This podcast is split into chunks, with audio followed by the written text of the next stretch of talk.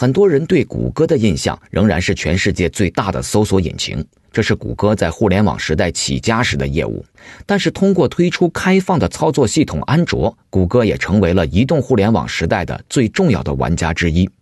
根据一家市场调研机构公布的2017年第一季度智能手机市场报告，安卓系统的市场份额已经达到了百分之八十一点六，苹果的 iOS 系统只有百分之十三点七。谷歌大中华区总裁石博蒙和媒体交流的时候说：“现在像苹果和谷歌这样的公司，已经成功的从移动互联网周期转型到人工智能周期。”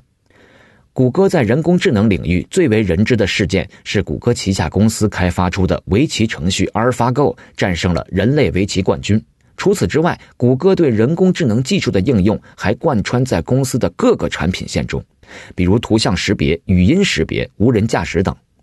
石博蒙说，谷歌对于大趋势的变迁采取的是多管齐下的不同应对方式，在人工智能周期是这样，在移动时代也是如此。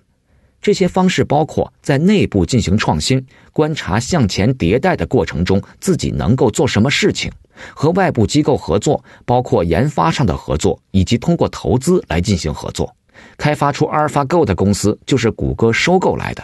还会给外部创业公司和开发者提供平台和工具，比如安卓就是一个移动操作系统平台，谷歌还做了一个人工智能开源软件平台。